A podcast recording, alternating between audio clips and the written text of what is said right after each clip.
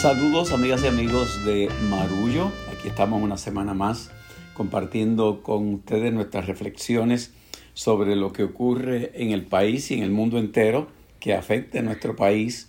Y estoy en compañía hoy en sitios distantes del compañero Pedro Reina Pérez. ¿Desde dónde? Desde Washington DC. Saludos a todos. Mira para allá desde la metrópoli. y Ana Teresa Toro, que estás desde dónde? Hoy desde Río Grande, saludos familia de Marullo y a mis cuates. Y yo estoy desde Humacao, la llamada ciudad gris.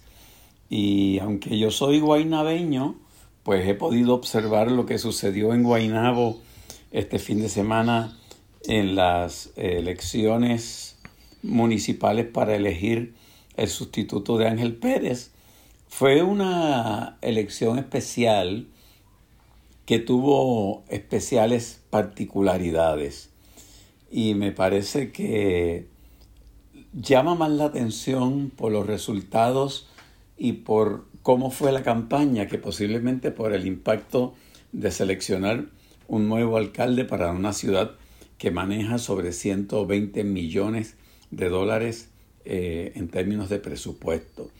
La contienda eh, empezó como con 12 candidatos y finalmente quedaron oficialmente cinco y de esos cinco ganó la elección el hijo de Héctor O'Neill, para los que nos están escuchando y no saben eh, los detalles de lo que pasó en Guaynabo, Héctor O'Neill fue acusado por actos de hostigamiento sexual y otras cosas que no recuerdo o prefiero no recordar y tuvo que renunciar y entonces en una elección especial salió Ángel Pérez, quien acaba de renunciar también por actos de corrupción.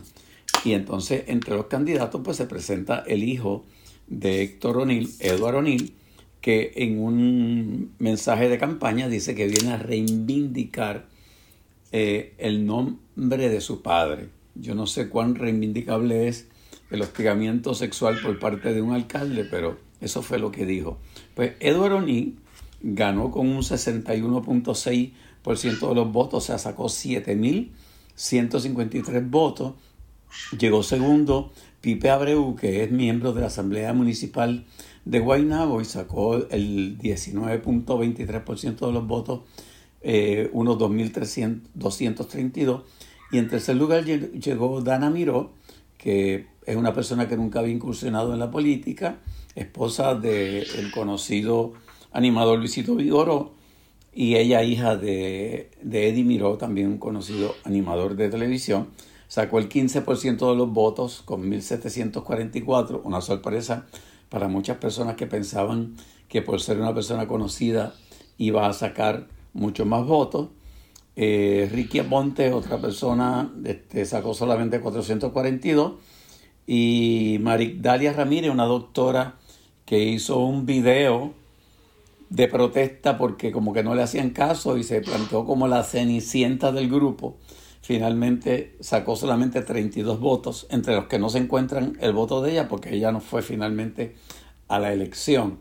Eh, Georgie Navarro, un personaje de estos patéticos de la política puertorriqueña, conocido por, por sus borracheras y por los líos en que se metió, decidió postularse este, por writing, cosa que violaba una ley aprobada por él mismo, con el voto de él, donde se prohibía este tipo de writing en este tipo de elección y sacó 251 votos. Yo creo que aquí hay dos grandes perdedores.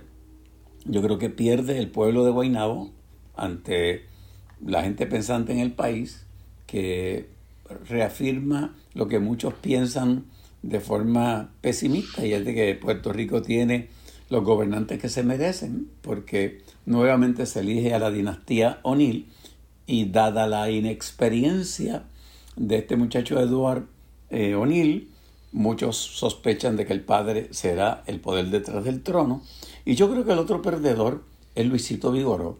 Luisito Vigoró es una figura que usualmente es muy simpática, ante el público. Yo tengo una gran amistad con Luisito, me parece que Luisito es un tipo generoso, eh, simpático Eh, y de pronto, pues para que su esposa pudiese correr por la candidatura de la alcaldía de Guaynabo y que no se dijera que él viene de una tradición del Partido Popular, eh, supuestamente hizo su ingreso en el PNP en una asamblea que hubo del partido. Y me parece que la pérdida de credibilidad al dar ese salto al PNP cuando todo el mundo sabe que de corazón no lo ve, no convence ni a los populares ni a los PNP. Y finalmente se nota en la elección cuando saca Dana Miró solamente 1.744 votos, que eso es una ínfima parte de los seguidores que tanto ella como él tienen en las redes sociales. Así que a mí me parece que, desgraciadamente, un gran perdedor de esa elección en Guaynabo es una figura querida por muchas personas, que es Luisito Vigoro. Wow, Silverio, antes, antes de, traer unos apuntes aquí que, he ido haciendo a medida que iba escuchando tu, resumen tan, tan detallado y, preciso, yo tengo mucha curiosidad por preguntarte, porque como bien dices, tú eres un guaynabeño eh, jamás guainabito, pero guainabeño de tradición del campo de Guainabo. Tus padres esto, viven allí, tu historia de vida está atada a los campos de este municipio que, que también a lo largo de tu vida has visto evolucionar bastante de ser un lugar muy rural, eh, muy eh, despojado y desprovisto de, progreso y de oportunidades a convertirse en una ciudad hoy día eh, con sus luces y sus sombras, pero una ciudad eh, importante en el país. Entonces, ah, yo vi el resultado de la elección y lo peor que te puedo decir que sentí es que no me sorprendió. Yo hubiese querido que me sorprendiera el resultado, pero no me sorprendió. Entonces, antes de ir al análisis, quiero preguntarte, ¿Qué sentiste tú como guainabeño, como saber que ese es tu pueblo? ¿Cómo, ¿Cómo entiendes y explicas este resultado que no sorprende a nadie, pero, pero creo que todavía no tenemos claro el discurso de por qué no nos sorprende? Sí, a mí no me sorprendió. De hecho, yo lo esperaba porque lo que yo escuchaba el rum rum en el barrio donde vivo y, en muchos otros lugares era que Eduardo O'Neill iba a ganar la elección. Y mira la explicación que mucha gente da, que es lo preocupante. Porque Héctor O'Neill fue un buen administrador e hizo obra. Y eso me remonta a cuando la época de Pedro Rosselló, que metieron cuarenta y pico de personas presas por corrupción, y la gente decía, él robó, o su administración hubo robo, pero hubo obra. Entonces, esa justificación de que si se hace obra, eh, se puede justificar cualquier desviación moral o ética que tenga un gobernante es sumamente preocupante. Y lo otro preocupante es que se define por obra. Se define por obra un plan donde se enfrenta la baja escolaridad o la baja calidad de la educación, es obra el haber provisto de servicios de salud a los barrios y sectores pobres de Guaynabo, es hacer obra el, el haber este, en cierta forma combatido la pobreza, que hay bolsillos de pobreza en Guaynabo eh, terrible, o hacer obra es recoger la basura y tener un coliseo o anunciar un museo de la música o de los carros este, antiguos. Y a mí me parece que eso denota un deterioro en la capacidad del pensamiento crítico de ese sector, por lo menos, del PNP, que define obras sobre cualquier cosa que llene el ojo, pero sin ningún contenido. Y me parece que Guainabo es ejemplo de lo que pasa en otros lugares en Puerto Rico, y es triste aceptar de que por lo menos este partido político, que es el Partido Nuevo Progresista que propulsa el que nos integremos a los Estados Unidos como un Estado más, su escala de valores con respecto a lo que es hacer obra es bien bajito y en aras de, ese, de esa obra de escala bajita se justifica actos inmorales y actos de corrupción. Muy muy triste. Bueno, yo, yo, yo me quedo muy atribulado también porque yo tengo varias reacciones al resultado de la elección. El primero es que hay veces que uno puede perder ganando. Y se me antoja pensar que esta victoria de Edward Norling sin tener el mérito para ganarla, si bien ocurre en una elección eh, democrática dentro del Partido Nuevo Progresista, hago la salvedad porque la ley electoral, les recuerdo a nuestros podescuchas, básicamente en casos en que una persona abandona el cargo, ya sea por destitución o por renuncia, la ley electoral establece que el puesto le corresponde, o sea, le pertenece al partido, cosa que es profundamente antidemocrática, porque en realidad los guainabeños deberían escoger a su próximo alcalde, no el partido que triunfó en, los comicios de, del año pasado. Así que esa es la primera salvedad. Se trata la silla del alcalde como propiedad del partido. Y a mí me parece que la incompetencia, y aquí hablo en estricto sentido, o sea, Eduardo O'Neill, en mi opinión, no posee eh, ni una onza de mérito para ocupar ese puesto, pero fue elegido.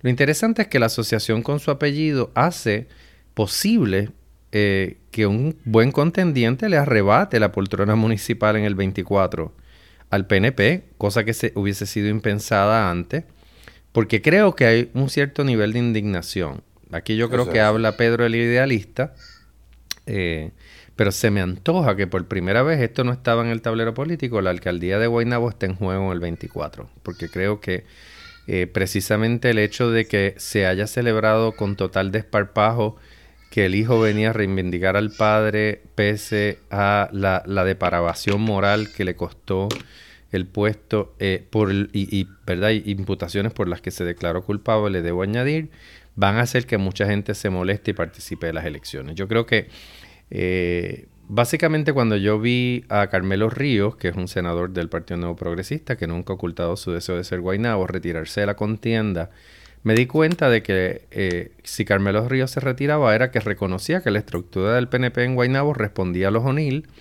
y los O'Neill eran los que iban a movilizar los electores a las urnas para, para elegir al hijo. Así que esa, es una primera reacción que tengo a la victoria de este fin de semana en Guaynabo. Por otra parte, me parece que debemos reparar en el hecho de que, como dije anteriormente, la ley electoral que fue modificada por el PNP antes de las elecciones, eh, de tal modo que pudiesen asegurarse eh, las mayorías que correspondían y, y, aún antes de eso, debo decir, la ley electoral anterior trataba los puestos como propiedad del partido, eh, exhibe esos, esos rasgos, ¿verdad?, de, partidismo que, que, todos rechazamos, porque básicamente lo justo hubiera sido que Guaynabo pudiese elegir un nuevo eh, alcalde, todos los que residen y votan en Guaynabo.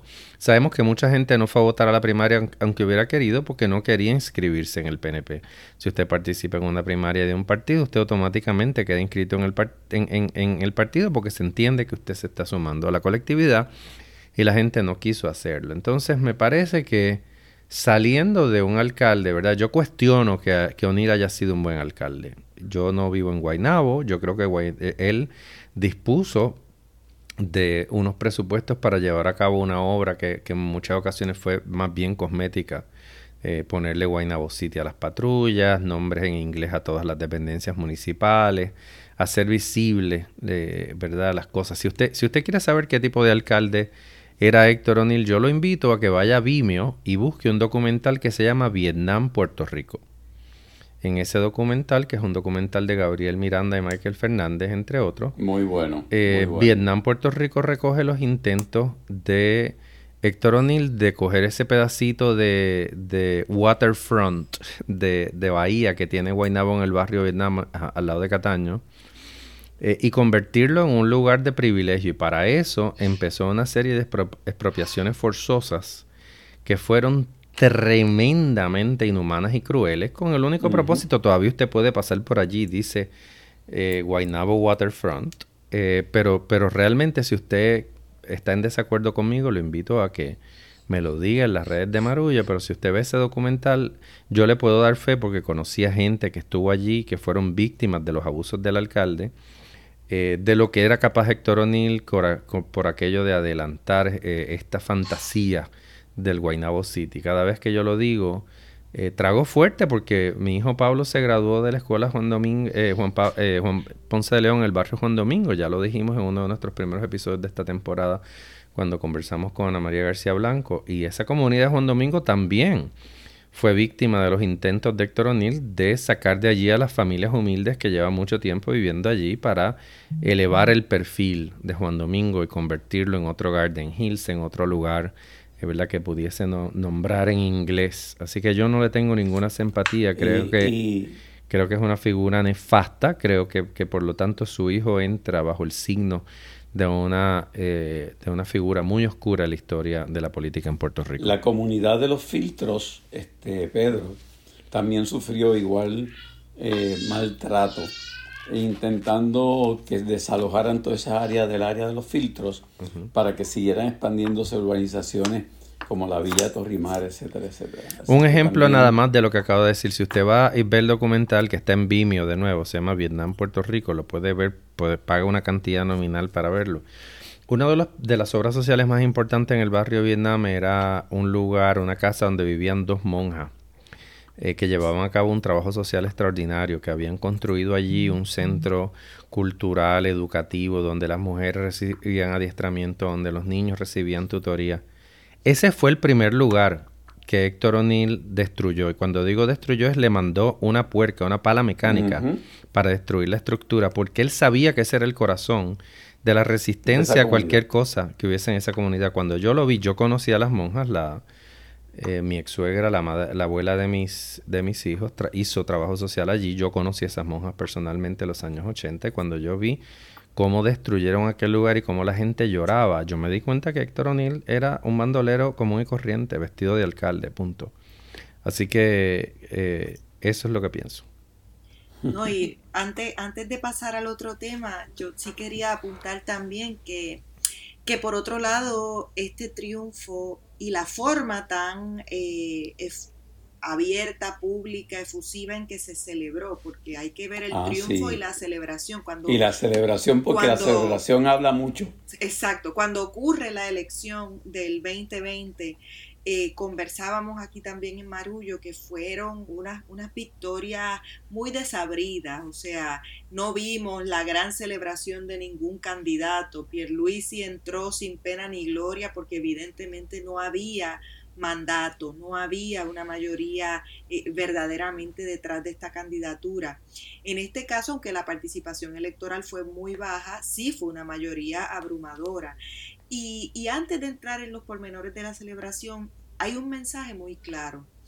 Eh, cuesta mucho y es temporero el que los reclamos de las mujeres eh, logren tener un efecto real en la carrera política de un hombre, porque nadie se llama engaño. No ganó el hijo de Héctor O'Neill, ganó Héctor O'Neill.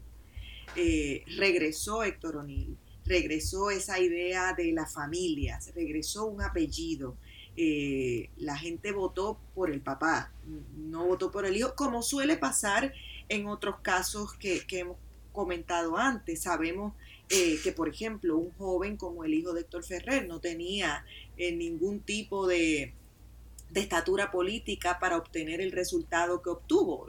Obtuvo ese resultado por su apellido. O sea que esto trasciende líneas partidistas y trasciende todo tipo de escenarios, pero, pero eso a mí, a mí como mujer puertorriqueña, como periodista que vi el acoso que, que, sufrieron las periodistas que denunciaron esto, una de ellas que incluso escribió un libro al respecto, eh, como mujer que sé lo difícil y que he recopilado testimonios de mujeres que han tenido consecuencias reales de vida por atreverse a denunciar eh, acoso sexual en el trabajo habiendo visto el país, porque vimos los pormenores de las acusaciones, o sea, nosotros vimos cuán dramático, cuán terrible fue el comportamiento criminal de este alcalde. Eh, y nada de eso pesa, o sea, el carácter del individuo no tiene ningún peso para la sociedad en su mayoría a la hora de, validarlo como líder a la hora de restituirlo a su lugar. Entonces, eh, creo que esto también es un mensaje para la gente que dice, ay, es que esas mujeres son muy histéricas, son muy intensas, se lo buscó esto, lo otro. Es hora de de verdad lavarse la boca con agua y jabón después de decir una cosa como esa, porque si le parece que las mujeres estamos siendo muy intensas en nuestro reclamo, caramba, eh, nos faltaría el triple, porque aún con esta intensidad logramos tan poco y en un par de meses nos jalan los pelos de vuelta hacia el pasado.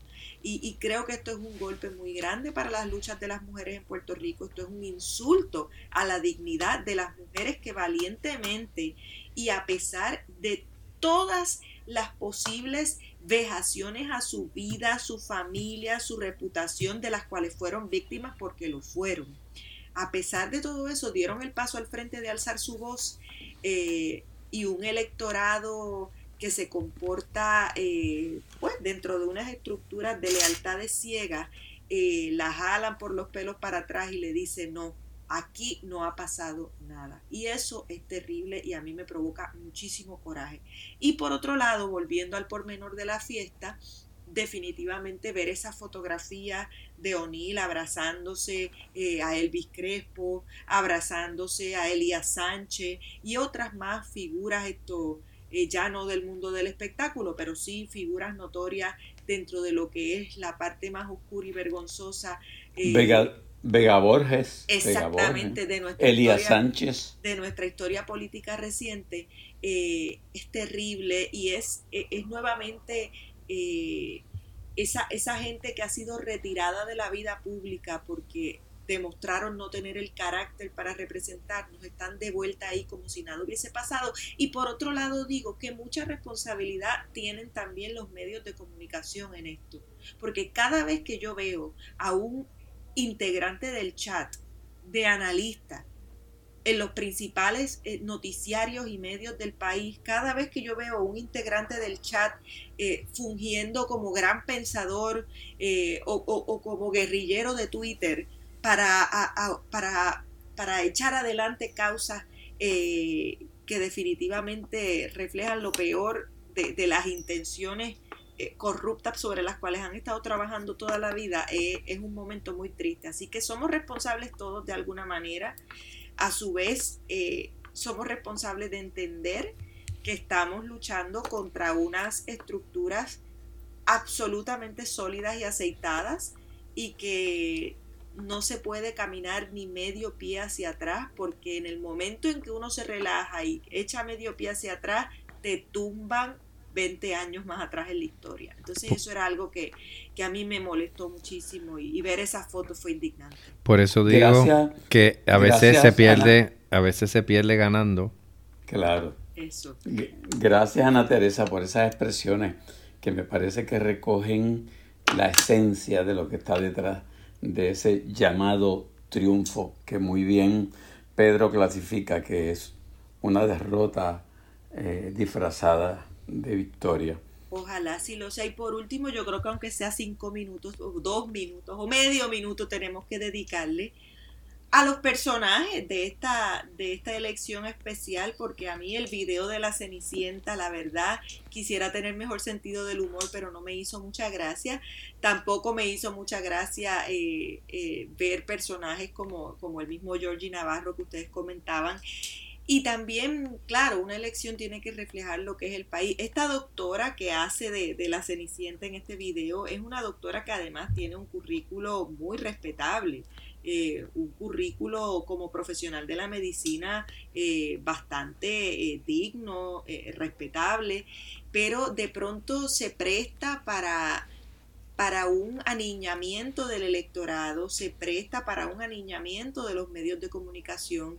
Y aunque me pareció muy irresponsable su acercamiento, tengo que reconocer que su objetivo se cumplió tal cual, porque si alguien en Puerto Rico no sabía quién era la doctora candidata, al otro día después de hacer el ridículo, eh, inmediatamente el país supo quién era. Entonces, los medios de comunicación también eh, eh, observemos de qué manera se pide nuestra atención. de qué manera se, llama nuestra atención, porque es esa acción de ella que nuevamente me parece totalmente fuera de lugar, pero también es un reflejo de lo que ocupa el espacio. Y, creo que eso era algo que, había que también darle, darle sus 30 segundos.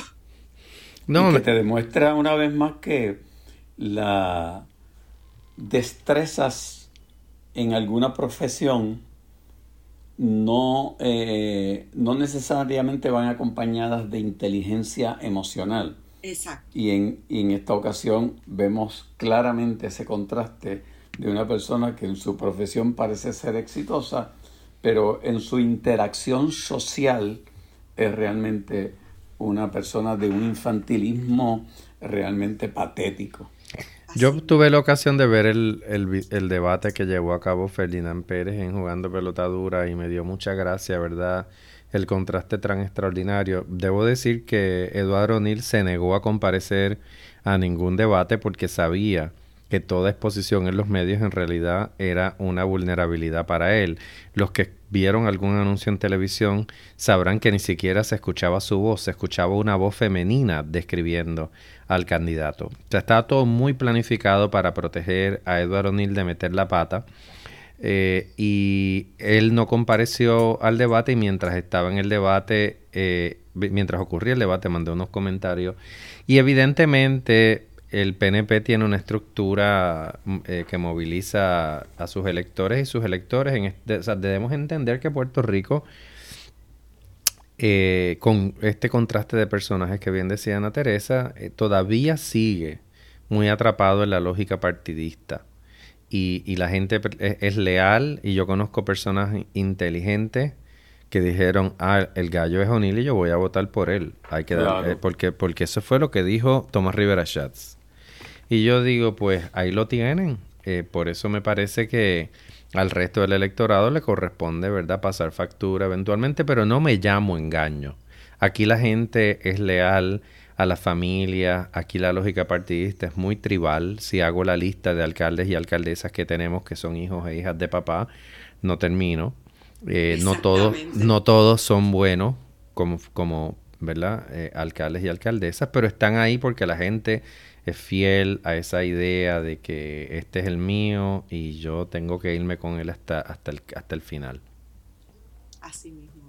Bueno, amigos de Marullo, antes de ir a la pausa quiero darle las gracias a los amigos que nos respaldan en Patreon. Si usted disfruta de este podcast y quiere eh, apoyarlo, puede ir a la página de Patreon que se escribe Patreon, www.patreon.com diagonal marullo y escoger el modo en que quiere respaldar este trabajo. Nosotros nos esforzamos todas las semanas por traer eh, contenido que sea relevante para ustedes y, es una ocasión muy gozosa para nosotros también de conversar de una manera que podemos compartirla con ustedes. Las personas que escogen pertenecer y ser mecenas a través de Patreon reciben contenido exclusivo eh, cada semana eh, para que puedan disfrutar un poquito más de lo que nosotros estamos haciendo aquí. Así que les damos las gracias y con eso les pedimos que no se vayan, porque nos vamos a coger un, un brequecito cortito y regresamos para hablar de un, de un casito que ha ocupado mucho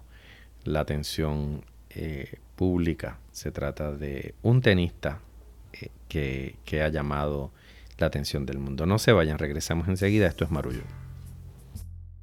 Bueno, y quiero decir que un amigo marrullero, Wilfredo Míguez, nos obsequia su legado en su cumpleaños.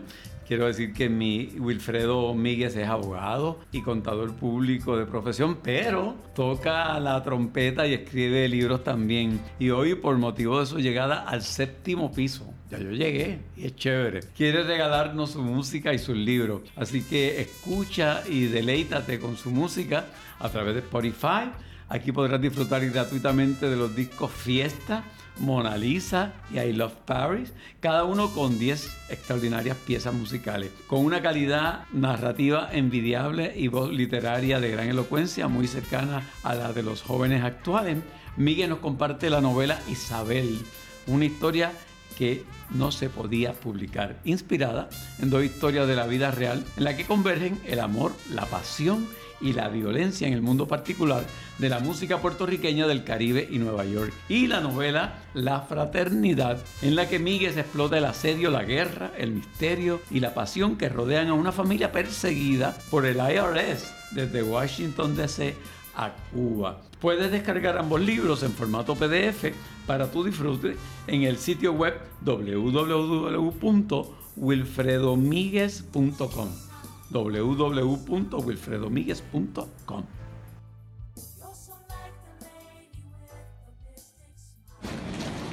Sin gloria, sin glamour, Novak Djokovic aterrizado este lunes de madrugada en el aeropuerto de Dubái tras su expulsión de Australia. Una expulsión del número uno del tenis mundial que marcará los anales del deporte y también los de la pandemia de coronavirus. Ha salido de Melbourne tras 11 días de batalla legal y polémica debido a su oposición a vacunarse contra la COVID-19. El caso ha alcanzado tal relevancia que se ha convertido en asunto de Estado y motivo de tensión entre Australia y Serbia, país de origen del tenista. Djokovic se ha subido al avión cuando ya había comenzado el abierto de Australia de Melbourne, donde esperaba ganar por décima vez y convertirse en el tenista más laureado con 21 títulos de Grand Slam. En su lugar, el serbio ha sido tratado como uno más. En 11 días ha conocido dos sentencias y dos retiradas de visado por parte del gobierno australiano, que no ha querido alimentar un sentimiento de injusticia ni dar munición a los antivacunas. Bien amigos, gracias por estar con nosotros en esta segunda parte de Marullo. Acaban de escuchar un audio del proceso que llevó a cabo el gobierno australiano para decirle a Novak Djokovic que no va me refiero al rechazo que, recibió en las Cortes en su segunda comparecencia en el país, que está a punto, ¿verdad?, de comenzar en, bueno, más bien que comenzó ayer lunes, el Abierto de Australia, uno de los grandes torneos del tenis internacional que básicamente abre la temporada y del cual eh, Novak aspiraba a eh, colocarse como el jugador de tenis que más torneos ha ganado, porque ahora mismo está empatado con Roger Federer y con Rafael Nadal. Ocurre que Djokovic entró a Australia con una concesión que le hizo, le hicieron los organizadores del torneo para que participara del mismo, a pesar de que Djokovic no está vacunado contra el COVID-19.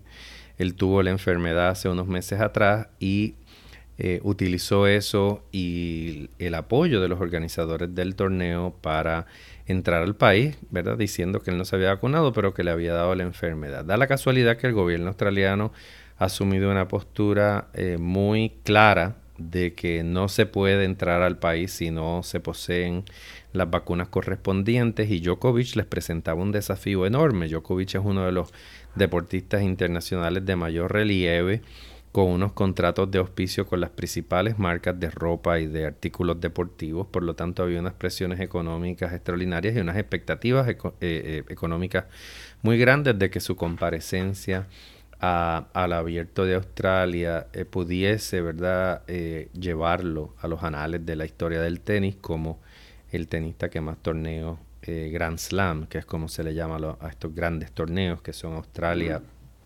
Wimbledon, eh, eh, perdóneme, Francia, Wimbledon y Estados Unidos, estos cuatro torneos enormes de mucha importancia, pues lo hubiesen consagrado como ese, esa figura. Djokovic es una figura interesante. Yo sé que Silverio ha jugado tenis y le interesa el tenis y me, va a interesar saber qué tiene que decir al respecto. Yo, yo, él, eh, Djokovic es una figura muy interesante, es un jugador muy intenso es un jugador eh, que es serbio de nacionalidad y, y su e, es un probablemente el ciudadano serbio de mayor relieve en el mundo en este momento, así que todo lo que ha sucedido con él ha sido interpretado en Serbia como en, clave nacionalista y como un rechazo a, los, a los serbios, ¿verdad? Y debemos recordar que en los años 90, cuando se desintegró la antigua Yugoslavia, pues hubo una guerra eh, enorme entre serbios, bosnios y croatas que dejó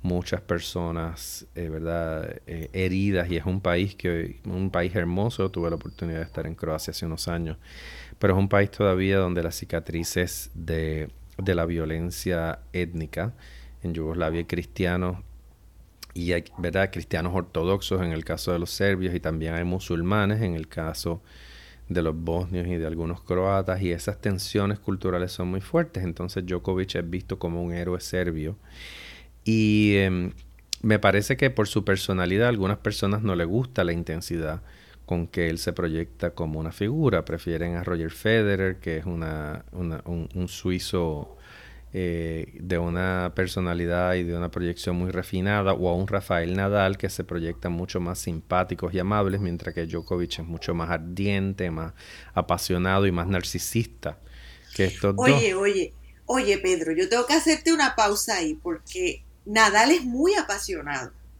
Es absolutamente apasionado en, en, en la cancha, pero pero yo creo que el tema de Djokovic es que sus apasionamientos por lo general eh, terminan pasando con ficha. Él criticó muchísimo, por ejemplo, a Naomi Osaka eh, cuando ella pidió retirarse por un asunto de salud mental.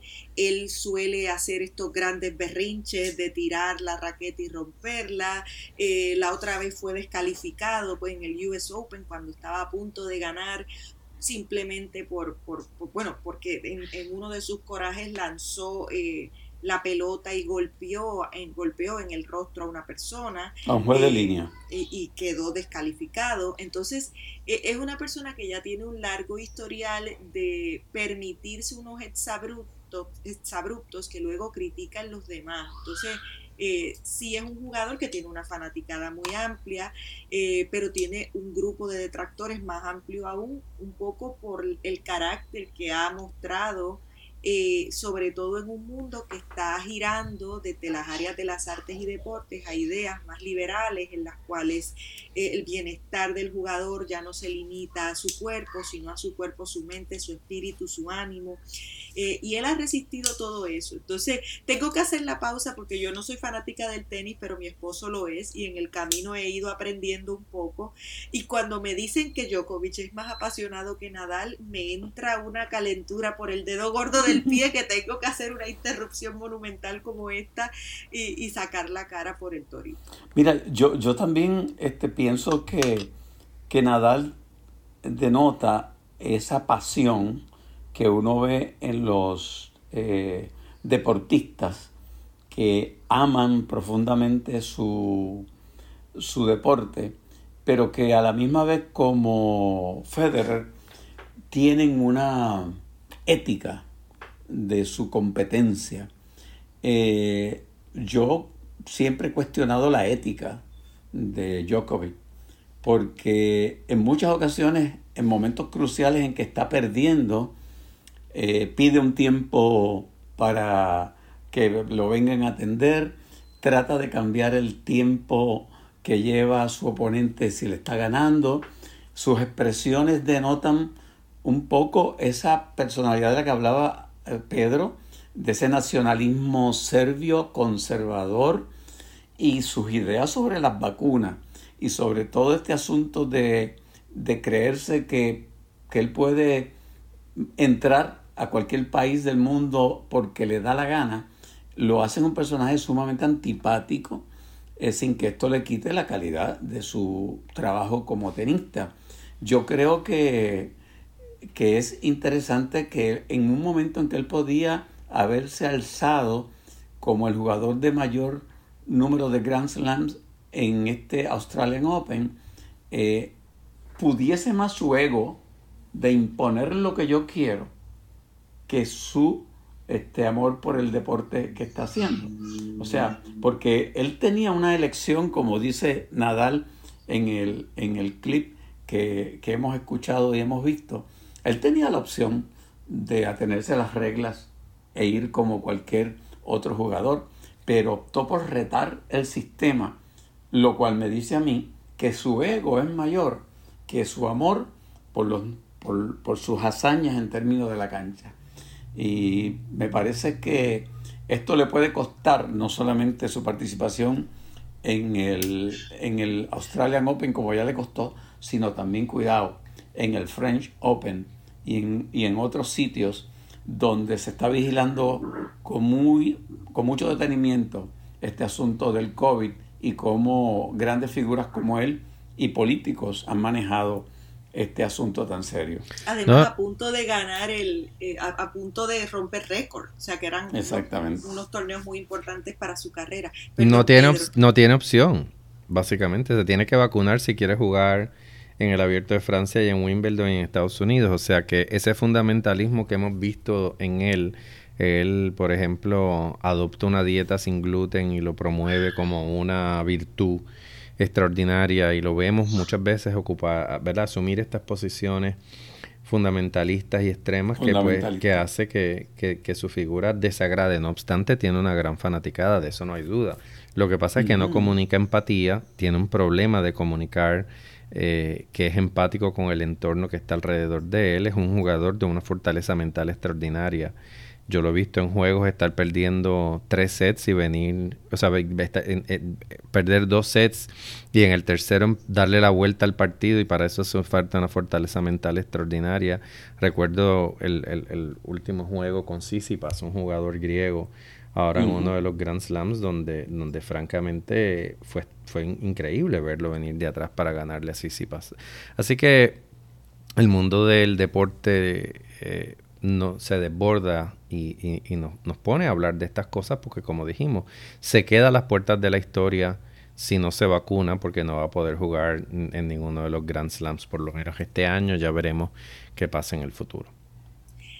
Oye, y, y tocando este tema que, que aunque lo hemos tocado en distintas ocasiones en el podcast, yo creo que esto va a seguir siendo una conversación abierta. Yo quería compartirles que eh, ustedes saben que yo disfruto mucho de los audiolibros y esta semana he escuchado un audiolibro eh, que llegué a él casi por accidente, que se llama Think Again, piensa otra vez, de un psicólogo eh, organizacional estadounidense, yo creo que es canadiense, que se llama Adam Grant. Eh, sigo algunos de sus posts en Instagram y de ahí me, parecía muy inspirador y, me di con leer este, este libro, Think Again. Y habla acerca de cómo, eh, bueno, acerca de cómo repensar y, replantearnos y cuestionarnos nuestras posturas más firmes, nuestras, las cosas que asumimos. Eh, y uno de los capítulos lo dedica al tema de las vacunas y cómo tener estas conversaciones eh, de una forma más respetuosa, más digna, eh, de una forma en la que se honre la inquietud de aquella persona que tiene algún tipo de, resistencia o duda. Eh, y, como conversaciones que van desde la curiosidad y no desde el juicio, si nos acercamos a estas conversaciones más como, bueno, él propone que nos acerquemos como científicos, preguntando, ¿y por qué? ¿Y qué te hace sentir tal cosa? Y tal otra. Y en vez de lugar, en lugar de apabullar a la gente con hordas de datos y de información, ir soltando los datos que la otra persona está abierta a recibir, eso por un lado, y por el otro, nunca acercarnos a la gente eh, como, como predicadores. Eh, así sea de, de la ciencia, porque eso genera en lugar de apertura y empatía y, puntos de encuentro muchísima mayor resistencia. Eh, yo he podido compartir con amistades que, que no quieren vacunarse, que no están dispuestas a vacunarse y claro, pues hemos creado unos ambientes en los que pues tenemos pruebas, compartimos al aire libre, eh, somos más estrictos con los protocolos y el distanciamiento, eh, pero he podido eh, cruzar pasos con ellos porque creo que también si llevamos la polarización al extremo, y claro, son personas que tampoco son extremistas, son personas que, que creen en la ciencia y en el cambio climático, pero en este momento por unas cuestiones políticas, tienen unas resistencias que yo eh, no comparto, que cada vez que puedo intento eh, generarles alguna, sembrarles alguna gotita de curiosidad para ver si, si se abren a la posibilidad de pensar esto de otra manera, pero situaciones como la que vivió Djokovic, eh, son oportunidades para tener estas conversaciones incómodas en casa o entre amigos o en el trabajo y hay que aprovecharlas porque gente de ese nivel de perfil, eh, llegando a estos puntos, poniendo en jaque toda su carrera,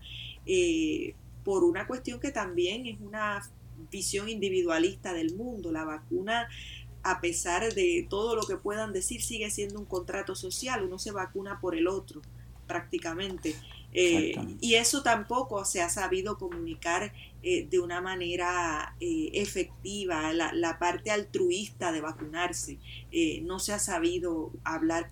Y nada, me hizo, escuchándolos hablar de, de Djokovic y me acordé de este libro que escuché esta semana, que realmente siento que he aprendido un montón de este libro y quería pues de una vez recomendárselo. Bueno, y yo no sé si nos dará tiempo de de tocar, aunque sea brevemente, un tema que me parece de estos temas un poco peliagudos, porque son complejos, pero que no por eso dejan de ser importantísimos para, en el caso nuestro, para el país. El pasado jueves 13 de enero, en el periódico Washington Post, salió un artículo extenso eh, titulado Crypto Colonizers in Puerto Rico Try to Sell Locals on the Dream. Dicho de otra forma, los colonizadores de las criptomonedas tratan en Puerto Rico de vender este, las bondades de ese sueño. Y, y esto se empata con la ley 22 que permite que en Puerto Rico vengan estos inversionistas millonarios a vivir por lo menos 183 días del año, que tienen que demostrar que por lo menos 183 días viven en Puerto Rico para tener cero pago de income tax este, mientras se disfrutan de la isla y de hacer aquí prácticamente lo que les dé la gana. Esto es un tema de lo de las criptomonedas muy difícil de entender. Sin embargo, es una industria que mueve en este momento sobre 3 trillones de dólares y ha provocado que en Puerto Rico, entre otros inversionistas que vienen aquí, hayan disparado el precio de, las casas, de los autos, eh, y que se esté creando una especie de, de sociedad alterna de millonarios en algunos sectores como Dorado, eh, condados y otros lugares en Puerto Rico y que muchos de los que eh, manejan estas grandes cantidades de dinero son personas que bregan con esto de las criptomonedas. Yo lo último que escuché en ese artículo era el que se dijera que estos inversionistas están tratando de venderle la idea a los puertorriqueños de que esto es una forma de reconstruir el país. Y yo dejo este comentario con la pregunta de reconstruir el país ¿Para quiénes? ¿Para quiénes se requiere, se quiere reconstruir el país? ¿Para los pobres de nuestra tierra? ¿O para una nueva casta que está viniendo al país a desplazar los que son locales y que no tienen los recursos para estar a ese nivel de inversión? Yo no conozco mucho ese mundo, Pedro, yo no sé si tú lo conoces más, pero mi reacción es como si una nueva agresión colonial y económica a nuestro país. Yo estoy de acuerdo contigo y, me parece que, voy a tomar ese pie forzado para proponer que en un programa próximo de Marullo invitemos a, alguna persona, y tengo una en mente, no voy a decir su nombre porque no lo he invitado todavía, pero para que nos ayude a pensar un poquito porque definitivamente hay que educarse sobre el tema de las criptomonedas y del Bitcoin y, de monedas virtuales como esa. Tengo el título para, ese, para esa edición especial. Ajá. Ni cripto nos salva. Ni cripto nos salva. Muy bien, te tomo, te tomo la palabra. Yo no te sé tomo la palabra. si la gente, nuestra familia marullera, escucha una manita que está tocando la puerta de fondo y gritando mamá. Una manita, una manita rolliza. Una manita que exige a su mamá. Eh, así que vamos a tener que ir redondeando, pero sí, no, eh, es importante que le demos seguimiento a este tema, así que vamos a dejar la reflexión para, para esa conversación más en profundidad, porque hay también mucha reacción social, ya hay pasquines en las calles, ya se está hablando de los nuevos colonizadores, ya se está hablando eh, ha habido un resurgir de la frase gringo go home, de hecho hubo una protesta en San Juan en el antiguo Museo del Niño, que hoy día es epicentro de, este tipo de, de inversionistas, eh, que además me parece muy triste que un museo para los niños de San Juan y de Puerto Rico acabe siendo una cosa como esa, eh, pero tenemos que hablar de todos esos sentimientos. La gente que ha criticado esta ocupación son señalados como xenófobos, pero realmente puede ser xenofobia uno mostrar algún tipo de resistencia a la ocupación. O sea, son muchas preguntas que yo creo que debemos dejar sobre el tintero para un próximo episodio. Y, y bueno, para terminar en una nota feliz, ¿quieren compartir alguna cosa? Ya yo, ya yo recomendé un libro, no sé si quieran recomendar una cosita a, la audiencia de Marullo, que además he visto en las redes que se juquean con las mismas cosas que nosotros no, nos enganchamos. Caso 63. Este, así mismo, ya vi, ya yo, vi. Yo terminé, terminé el caso 63 y me quedé en shock. Este, el podcast este que se llama así, Caso 63. En estos días, por razón de que voy a iniciar eh, a fin de, de este mes un curso sobre enfoque, inteligencia emocional eh, a través de, Internet, pues he estado inmerso en tres o cuatro o cinco libros eh, sobre inteligencia emocional y sobre el funcionamiento del cerebro. Y yo invito a la gente a que, aunque es un tema un poco, tal vez que no le llame la atención a mucha gente, que indaguemos un poco sobre cómo funciona esta computadora que la naturaleza nos ha dado, que se llama el cerebro, porque nunca terminaremos de aprender las maravillas que, se, que encierra ese órgano que está ahí detrás de nuestra frente, en, en nuestra cabeza, y que yo he podido asombrarme en estos días que intensamente he estado estudiando eso para utilizarlo como herramienta en el curso que, voy a dar. Este, la verdad es que he leído libros sobre el funcionamiento del cerebro que me han dejado sencillamente anonadados con lo que portamos día a día en nuestra cabeza y en muchas ocasiones tal vez no usamos a cabalidad como cuando nos postulamos para un puesto en un político en, en un país como el nuestro. Bueno, yo voy a terminar recomendando una serie que me recomendó mi hija Mónica que se llama, el podcast se llama Gangster Capitalism. Sí, lo conozco. Y tiene tres temporadas. La primera temporada se la dedicaron al caso de las admisiones, de la corrupción en las admisiones a las universidades élite en Estados Unidos, pero... Esto es un podcast. Esto es un podcast que se llama Gangster Capitalism. Y acabo de... Estoy a un episodio de terminar la segunda temporada. Debo confesar que no he escuchado la primera, empecé por la segunda, dedicada al National Rifle Association, a la al NRA. Eh, Esos muchachitos. La, la estructura del podcast es extraordinaria, es periodismo investigativo a fondo. Y esa, esta temporada dedicada a, al colapso del NRA por la corrupción de su liderato y particularmente de su vicepresidente ejecutivo Wayne Lapierre es algo que desafía la lógica. O sea, usted lo escucha y parece que está en realidad viendo una serie de Netflix cuando se da cuenta de todas las cosas de las que fue capaz el liderato de la NRA para enriquecerse eh, eh, individualmente. Así que si no lo conocen, se los recomiendo mucho.